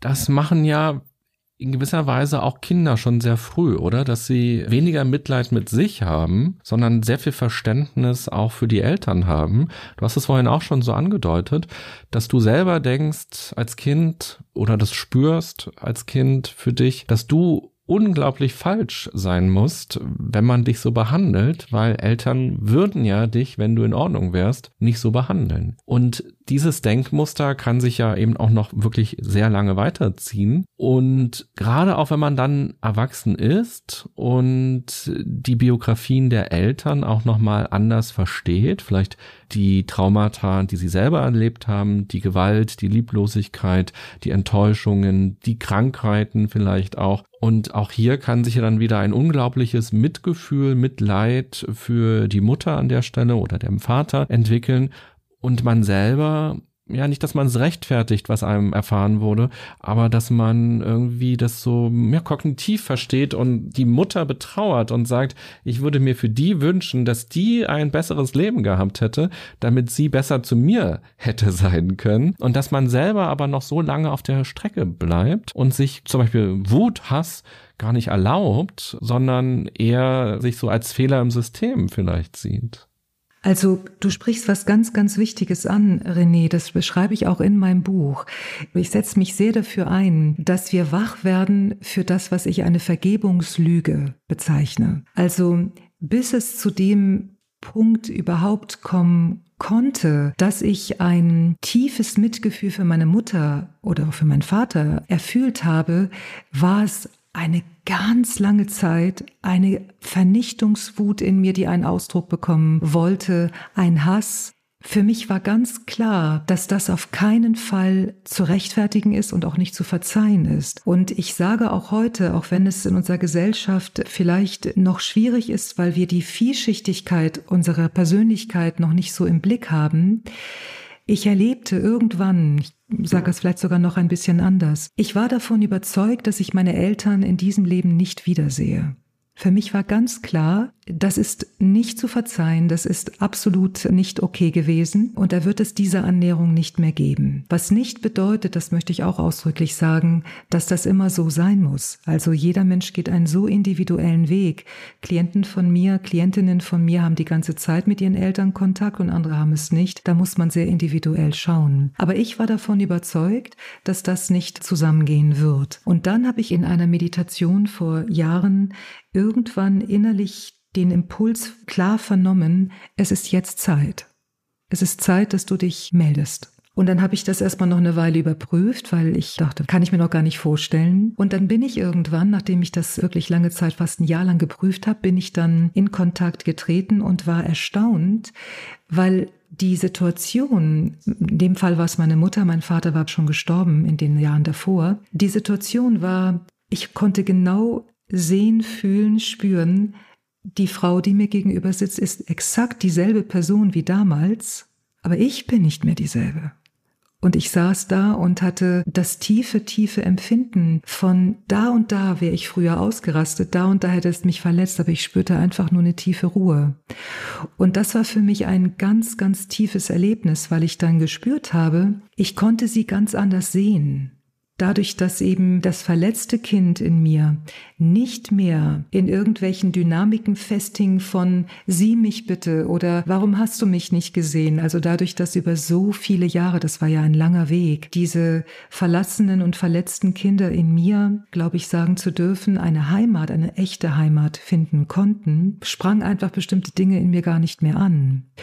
Und dann, und das ist schwierig für manche zu verstehen, ich verzeihe gar nichts. Warum? Weil ich glaube, dass wir nur dann verzeihen könnten, wenn wir um Verzeihung gebeten werden. Oder andersrum gesagt, wenn ich noch einmal fünf Jahre alt wäre, hätte meine Mutter genau das gleiche in Grün gemacht. Also ist es aus meiner Sicht wie ein innerer Hochverrat, wenn wir sagen, als Erwachsene, ich verzeihe dir, obwohl die Person, die mir gegenüber sitzt, gar nicht diesen Bewusstseinszustand hat. Aber was ich erlebt habe, und das ist einfach wahr für mich, ist das einfach das, was ich tief erspürt habe, war, dass ich jenseits dessen, dass wir glauben, Frieden kann nur finden, wenn wir verzeihen, das ist überhaupt nicht, also ganz und gar nicht meine Erfahrung, dass ich ganz und gar zu meiner Geschichte stehen kann und ein weiteres Feld sich öffnet für die Tragik meiner Mutter. Das heißt, ich kann auf einer ganz anderen Ebene eine echte Herzverbindung, ich habe sie sehr gespürt. Und es ist ganz klar, ich verzeihe nicht. Dass es eben nicht mehr ein Entweder-Oder ist, sondern ein Und. Und heute ist es so, dass wenn ich an meine Mutter denke, dann fühle ich eine tiefe Liebe für ihre Tragödie. Und es ist eine Katastrophe gewesen, was als Kind passiert ist bei mir. So. Für mich ist es wirklich wie ein Und-Universum. Ja, vielen Dank fürs Teilen. Also diese Parallelität von ihre Tragödie und ja auch deine Tragödie, oder? Du hast das Wort Tragödie jetzt für dich nicht benutzt. Du hast Katastrophe gesagt, aber. Das gleiche in Grün, ne? Genau. Ja, okay. Mhm. Genau. Und das klingt auch so logisch natürlich, aber ich weiß es auch aus der Arbeit mit Menschen und ich kenne das natürlich auch aus meiner eigenen Biografie heraus, dass es unfassbar schwer ist, das in dieser Parallelität zu erleben und eben aus dieser kindlichen Perspektive, obwohl man schon lange erwachsen ist, auszutreten und das eigene Erleben zu betrauern und gleichzeitig eben auch das Erleben der Eltern betrauern zu können. Was Sie hatten in deinem Buch schreibst du, Vergebung kann man nicht machen, Vergebung geschieht. Das setzt auch an diesem Achtsamkeitsgedanken, finde ich, nochmal ganz stark an. Dieser Selbstbetrug, in den man reinrutschen kann, dass man sagt, so, jetzt setze ich mich mal hin und vergebe, vielleicht auch anlassbezogen, weil jemand gestorben ist und dann sage ich so, jetzt ist eh die Person weg, dann vergebe ich mal, aber möglicherweise wird man dann eingeholt von der Realität, wo man dann die Ohnmacht bei ganz anderen Themen spürt um diesen Kreis auch nochmal zu schließen und sich auch wundert, warum einen das so aufreibt, was Politik entscheidet oder was Menschen machen und dass es eigentlich, ja, ein nochmal durchleben ist, dieses Ohnmachtsgefühl des nicht gesehen werdens, nicht gehört werdens, nicht ernst genommen werdens, dass Bedürfnisse von einem unterdrückt oder übergangen werden und das spürt man dann an der Stelle möglicherweise ganz stark. Genau, wir leben die Macht-Ohnmacht-Dynamik auf anderen Bühnen. Also das Bild, was mir irgendwann vor einigen Jahren gekommen ist, ist, wenn wir so lange Zeit in einer Wüste unterwegs waren und wir haben uns so sehr nach Wasser gesehnt. Wir wollten so gerne die Liebe der Eltern haben und mit allen möglichen Reaktionen waren wir unterwegs, weil wir sie vielleicht nicht bekommen haben oder weil wir sie nur zu bestimmten Bedingungen bekommen haben. Das heißt, wenn wir in der Wüste unterwegs sind, dann ist unser Blick natürlich immer auf, wo ist das Wasser gerichtet. Wenn wir aber langsam durch die Begegnung mit uns selbst, durch das tiefe, tiefe Kennenlernen und tiefe innere Abholen unserer inneren Seiten die heilsame Erfahrung machen, dass das Wasser ja gar nicht draußen ist, sondern drinnen. Und wir erleben, an der tiefsten Stelle fließt Wasser. Dann gibt es irgendwann einen Punkt, da ist nichts mehr im Raum, wo man sagen könnte, gib mir mein Wasser, wieso hast du mir mein Wasser nicht gegeben? Aber das braucht natürlich die Zeit der Anklage. Aus meiner Sicht kann man kein Zentimeter des Weges da auslassen. Und es muss auch eine Offenheit im Raum stehen, dass du nicht weißt, was als nächstes geschieht. Also wenn zum Beispiel Klienten oder Klientinnen oder auch Schüler und Schülerinnen von mir sagen, Maria, am Ende muss ich aber doch ganz sicher auch von meinen Eltern dann weg. Dann sage ich immer, Moment, äh, wieso? Also, und auch genau andersrum. Wir können gerne über alles reden, aber ich werde niemals meine Eltern irgendwie verlassen. Dann gibt es ein Tabuthema im Raum. Und das schlankt ja schon so stark das Bewusstsein ein. Die Frage ist also, was machen wir dann damit? Sagen wir, das ist unantastbar und bleiben wiederum Kind, egal ob in die eine oder andere Richtung, in Rebellion oder in tiefster tiefster Loyalität oder aber erlauben wir uns tatsächlich noch einen Schritt weiter zu gehen und wiederum an die Wurzel dieses Tabuthemas zu gehen, weil man kann es nicht abkürzen. Jeder geht da seinen oder ihren Weg. Aber ich glaube, dass wir irgendwann tatsächlich die Möglichkeit haben, ich erlebe das ja auch, auch mit Menschen, wir wachen in ein anderes Bewusstsein auf und dann entsteht etwas Neues. Dann sind wir auf einer ganz anderen Straße, auch mit unserer Familiengeschichte unterwegs.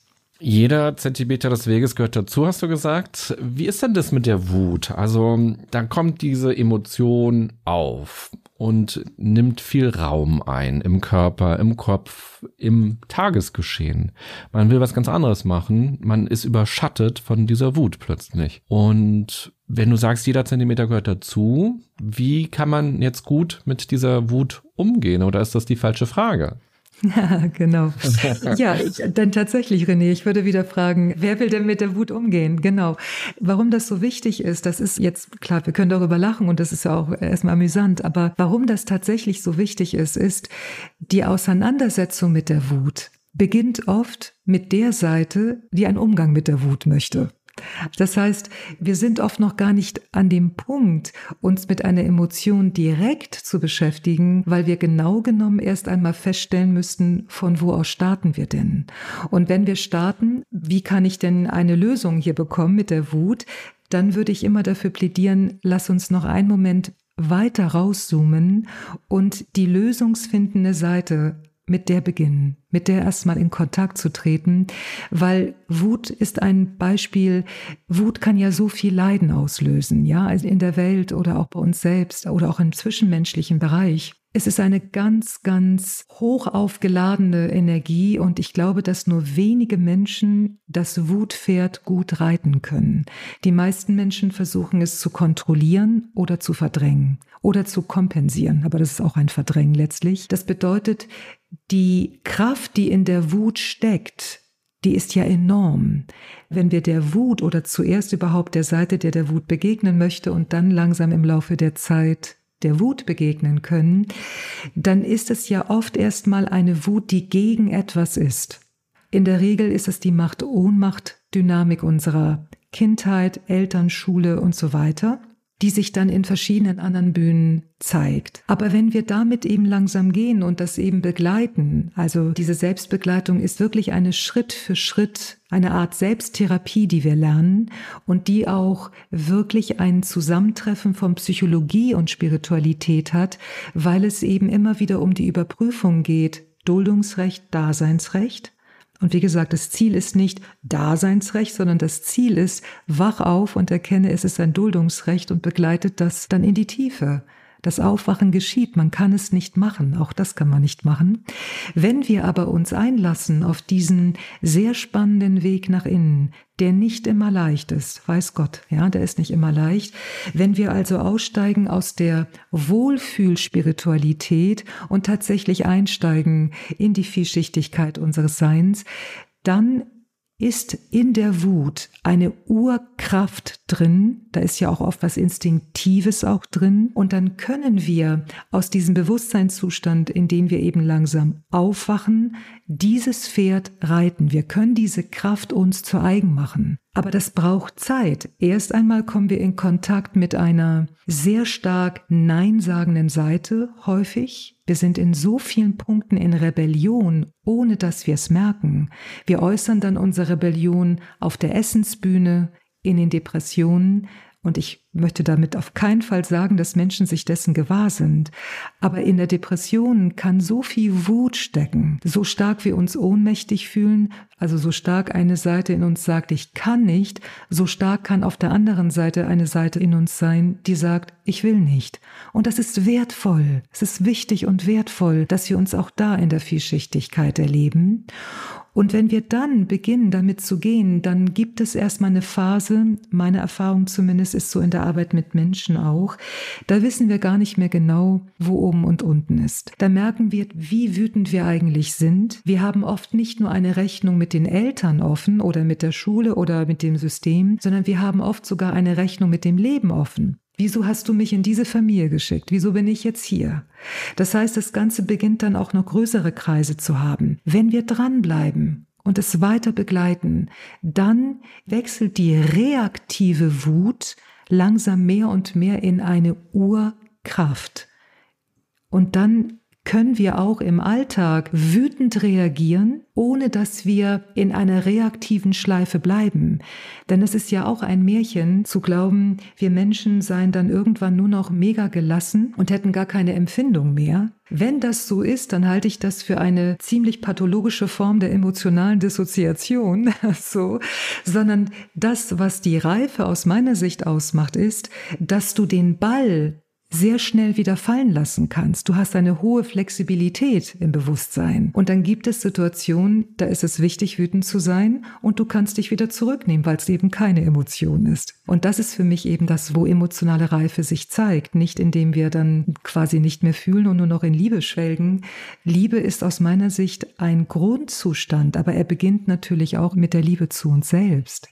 Und hast du denn deine Mutter mit deiner Wut in irgendeiner Weise konfrontieren können, als ihr euch dann wieder getroffen habt? Und du hast vorhin gesagt, dass sie sich eigentlich nicht verändert hat, aber du hast dich sehr stark verändert. War dann noch so ein gemeinsames Miteinander in der Form möglich und hat sie auch verstanden, was sie getan hat und wer du bist? Nee, das hat sie nicht. Als ich auch wieder Kontakt zu ihr hatte, war Wut gar nicht mehr mein Thema. Bevor ich auf Abstand gegangen bin, es war ja so eine doppelte Sache. Also ich wurde von meiner Familie damals sehr aufgefordert, dass ich mich weiter anpasse oder dass ich sonst nicht mehr zur Familie gehöre. Und für mich war klar, das konnte ich nicht. Ich konnte mich da nicht verraten. So, da brachen ja auch langsam mehr und mehr mit Flashbacks und alles brachen die Dinge in mir langsam hervor und da war ganz klar, das kann ich nicht tun. Aber bevor der Kontakt abgebrochen ist, habe ich versucht, sehr sehr stark zu konfrontieren. Auch viele Fragen, warum?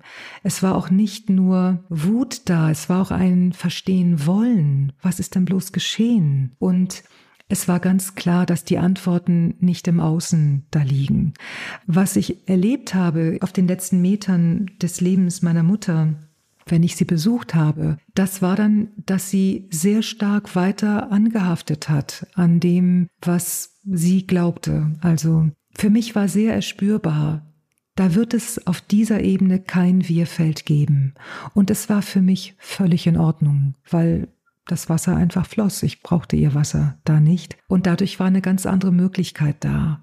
Es gab auch Themen, wo sie dann, manchmal hat sie bestimmte Sachen gesagt, dann wollte sie die Vergangenheit ins Schöne reden und dann konnte ich eben sagen, du, das ist nicht so gewesen. Und wenn du das für dich so sehen möchtest, okay. Ich möchte sagen, so ist es nicht. Und wenn sie dann manchmal weiter insistiert hat, dann konnte ich wieder nur rückfragen, ne? warum insistierst du denn so?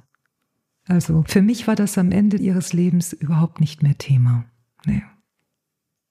Vielen Dank, Maria, dass du das mit uns geteilt hast. Und ich glaube, ganz deutlich rübergekommen ist in den 90 Minuten, dass es eben eine ganz große Fehlannahme ist, aus dem Leiden rauszukommen, indem man sich einfach der Freude zuwendet, sondern dass es eben eine tiefe, auch langwierige Arbeit bedeutet, sich eben mit diesen Anteilen auf eine wirklich achtsame Weise auseinanderzusetzen und eben in einen Heilungsprozess zu kommen, der eben nicht eine Abspaltung bedeutet und ein einfaches sich lossagen von etwas oder eben nicht mehr hinhören, nicht mehr hinspüren und sich einfach davon trennen, sondern eben tatsächlich ein Hineinspüren und diesen Weg jeden Zentimeter lang zu gehen, wie du es gesagt hast. Und eingangs hatte ich ja noch den Begriff des Schweinehunds eingebracht in der Anmoderation, da haben wir jetzt nicht so stark drüber gesprochen, aber ich glaube, dass das ist deutlich geworden, dass es eben auch einen Anteil in mir gibt, der etwas nicht möchte oder dem es schwerfällt, etwas zu tun. Und dass es eben absurd ist, diesen Anteil einfach als Schweinehund abzutun, den man zu überwinden hat, sondern dass das eben auch eine Auseinandersetzung bedeuten kann und dass da genauso hingehört und hingeschaut werden kann. Darf ich ganz kurz da noch was zu sagen, weil ich glaube, dass es vielleicht interessant sein könnte, auch zu beobachten, wenn wir kleine Kinder sehen, dann glaube ich, gibt es nur wenig Menschen, die sagen würden, da ist irgendwie ein Schweinehund. Also bevor sie in bestimmte Konditionierungspfade eintreten und so weiter, natürlich gibt es Kinder, die auch vielleicht irgendwo ein anderes Kind schlagen und so, aber da sprechen wir nicht von Schweinehund. Und es ist wichtig natürlich auch mit den Kindern zu sein und zu helfen, dass sie sich ihre Welt erschließen und so weiter. Aber in dem Moment, wo wir sprechen von einem Schweinehund, den es zu besiegen gilt, sprechen wir über uns. Das ist so unfassbar gewaltvoll. Und aus meiner Sicht, solange wir da in diesem Denk- und Fühlmuster sind, finde ich, erleben wir uns auf einer obersten Eisspitze, wie ich oft sage, auf einer Kampfebene, die uns ein ganzes Leben lang gefangen halten kann, aber die der Weite unseres Menschseins überhaupt nicht gerecht wird. Das ist fast wie eine Beleidigung unseres Menschseins, ja. Also ich möchte so gerne ermutigen, tiefer zu blicken, denn auf der Kampfebene wir verlieren so viel Lebenskraft und in uns ist kein Schweinehund, sondern da sind Verletzungen, da sind Verwundungen und die verdienen unseren Respekt und unsere Achtung und das kann man sich ja nicht vornehmen, man kann es nur erkunden und irgendwann spüren, oh wow, da ist ja noch was ganz anderes darunter. Vielen Dank für deine Zeit, für deine Ideen, deine Impulse, dein Teilhaben lassen und deine Erklärungen. Das Buch habe ich schon erwähnt. Wer noch mehr von dir wissen möchte, vielleicht auch mit dir zusammenarbeiten möchte, wo, wie kann man dich finden und in Kontakt treten? Am besten über meine Website mariasanchez.de. Da kann man viele Informationen noch finden. Prima. Dann wünsche ich dir schönes Schreiben weiterhin und viel Freude in deinem Leben mit all den Dingen, die du machst und die du auch noch entdeckst. Das ist ja auch dann weiterhin noch ganz viele Zentimeter, die man da so gehen kann. Ich danke dir und danke schön auch für das Gespräch. Ich wünsche dir auch alles, alles Gute, René, und auch denen, die uns zuhören. Ich hoffe, dass die Menschen ihren Weg auf eine gute Weise gehen können. Alles Gute. Lieben Dank. Ja, liebe Hörerinnen, lieber Hörer, du kannst ja mal für dich überlegen, wo du gerade auf dem Weg bist und was so der nächste Zentimeter denn sein könnte und wo du diesen in Anführungsstrichen inneren Schweinehund vielleicht spürst oder eben auch Anteile einfach entdecken kannst, die gehört, gesehen, gespürt werden wollen und was das ganz konkret bedeuten könnte. Und diese Bereitschaft vielleicht auch zur Arbeit an diesen Themen und auf das Einlassen in irgendeiner Weise zu aktivieren, vielleicht ja auch mit der Unterstützung von Maria. Ich wünsche dir, ich wünsche euch eine gute und achtsame Zeit. Bis bald, bye bye, sagt René Träder.